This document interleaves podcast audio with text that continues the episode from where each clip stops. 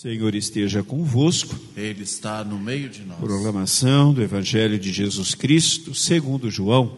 Glória a vós, Senhor. Naquele tempo, disse Jesus aos judeus: Em verdade, em verdade vos digo: se alguém guardar a minha palavra, jamais verá a morte. Disseram-lhe então os judeus: Agora sabemos que tens um demônio. Abraão morreu e os profetas também, e tu dizes: Se alguém guardar a minha palavra, jamais verá morte. Acaso és maior do que o nosso pai Abraão, que morreu, como também os profetas? Que pretende ser? Jesus respondeu: Se me glorifico a mim mesmo, minha glória não vale nada. Quem me glorifica é meu Pai, aquele que vós dizeis ser o vosso Deus. No entanto, não conheceis, mas eu o conheço. E se dissesse que não conheço, seria um mentiroso como vós. Mas eu conheço e guardo a sua palavra. Vosso pai Abraão exultou por ver meu dia. Ele o viu e alegrou-se. Os judeus disseram-lhe então: Nem sequer cinquenta anos tem, e viste Abraão? Jesus respondeu: Em verdade, em verdade vos digo Antes que Abraão existisse, eu sou. Então eles pegaram em pedras para apedrejar Jesus, mas ele escondeu-se e saiu do templo. Palavra da salvação. Glória a vós, Senhor. Vinde Espírito Santo, encheis os corações dos vossos fiéis e acendei neles o fogo do vosso amor. Enviai o vosso Espírito, e tudo será criado e renovareis a face da terra. Oremos. Ó Deus, que instruíste os corações dos vossos fiéis com a luz do Espírito Santo, fazer que apreciemos retamente todas as coisas segundo o mesmo Espírito e gozemos sempre da sua consolação por Cristo Senhor nosso. Amém. Já não te chamarás Abrão, mas o teu nome será Abraão para nós é um A, a mais ou um A a menos. Mas para os judeus, a mudança de nome era também a mudança do rumo da vida. Abrão era um homem que vivia uma vida tranquila, uma vida serena, sem grandes, digamos assim, acontecimentos na sua vida, mas ia tocando a vida até o dia que ele ouviu uma voz. Provavelmente a voz se deu dentro do coração de, de Abrão. E a voz disse para ele: Abrão, você vai sair da sua terra, deixar sua família, deixar tudo, e você vai para o lugar aonde eu te mostrarei. E Abraão obedeceu, né? sem saber de fato quem o chamava, sem saber para onde ia. Abraão, ou Abrão, obedeceu e foi e de fato, Deus fez grandes maravilhas na vida de Abraão, e através de Abraão, né, Deus fez um povo, por isso o nome Abraão, quer dizer, pai de muitos filhos, ou pai de um povo. Veja, gente, da mesma forma como Deus entrou na vida de Abraão, também ele entra na nossa vida. E ele não entra na nossa vida simplesmente para ficar conosco às vezes nós dizemos, Deus está conosco, Deus está do nosso lado, Deus caminha conosco. Sim, é uma verdade, Deus caminha conosco mesmo. Mas também é uma verdade que Deus entra na nossa vida para trazer uma transformação, uma grande transformação. Não só uma transformação interior, como nós sabemos bem, mas também uma, uma transformação da nossa maneira de pensar, da nossa maneira de agir. Nós passamos a viver a vida não mais baseada nos nossos projetos, mas no projeto de Deus. Quer dizer, né? é assim que Deus quer agir em nós.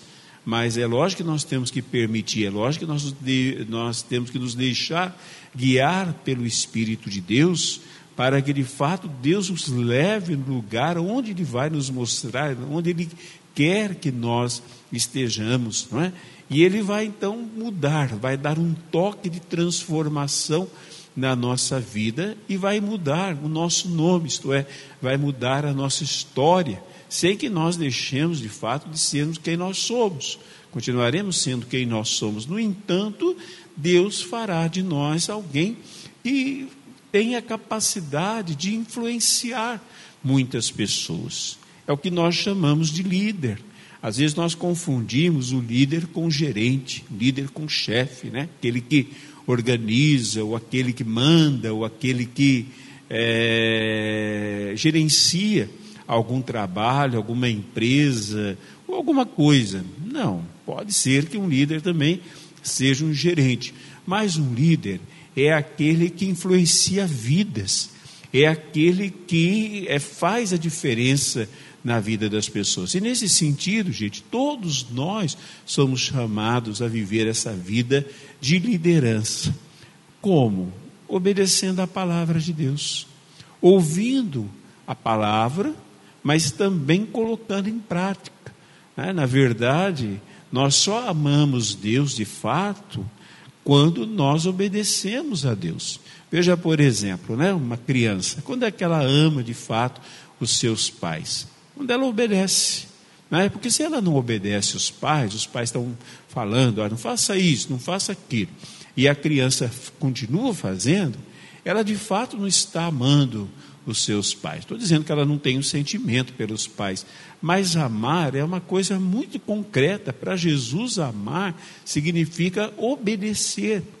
Mas para a gente poder obedecer, nós temos que confiar, não é? Primeiro nós temos que confiar em Deus, no amor de Deus. Veja, quando Deus chamou Abraão, o que existia para que Abraão tivesse uma referência? Nada, não existia nada. Abraão teve que andar pela fé. Nós também temos que andar pela fé. Né? O Senhor também nos chama, nos conduz, nos orienta, é, nos leva né? para onde Ele quer que nós estejamos, é, para que nós sejamos influenciadores de pessoas, para que façamos a diferença na vida das pessoas, para que a nossa presença seja a presença dEle, não é verdade? Porém, hoje, gente, nós temos um dado, que é Jesus. Ele é o exemplo para nós. Não é? Abraão não sabia o que fazer, para onde ir, não é? Agora, nós que temos Jesus, nós sabemos. Então, a nossa fé hoje é muito mais clara, né? não é uma fé que nos dá respostas para tudo. Nós não podemos esperar que a fé dê respostas para tudo, ou aquela fé mágica, né? que não, não nos deixe ter nenhuma dificuldade na vida. Não, mas a fé é uma certeza. Que certeza nós temos? Certeza do amor de Deus que Jesus veio revelar, Ele próprio é o amor de Deus, e nós temos a certeza que Deus nos ama, nós confiamos nele. E se nós confiamos nele, a palavra dele, por meio de Jesus, é que nos guia. Veja, e aí nós podemos vivenciar uma vida completamente nova ir a muitos lugares, né? Quando eu falo lugares, não é tanto lugares geográficos, mas a ir a muitas situações que nos cercam, é, como um mensageiro de Deus, como um pai de povos, isto é, ou mãe, né? Como alguém que vai para influenciar, não influenciar para si mesmo, influenciar com o seu jeito de ser, com seus é, dons, né? Às vezes até aquela capacidade de hipnotizar pessoas, né? Tem gente que tem essa capacidade, um carisma tão forte como que é um hipnotizador. Não, não é nesse sentido. Mas veja, aonde nós, onde é a terra que o Senhor nos manda? A terra onde o Senhor nos manda é o nosso mundo, é a nossa família. Agora, esses dias, como é que você está é, fazendo a diferença na sua casa?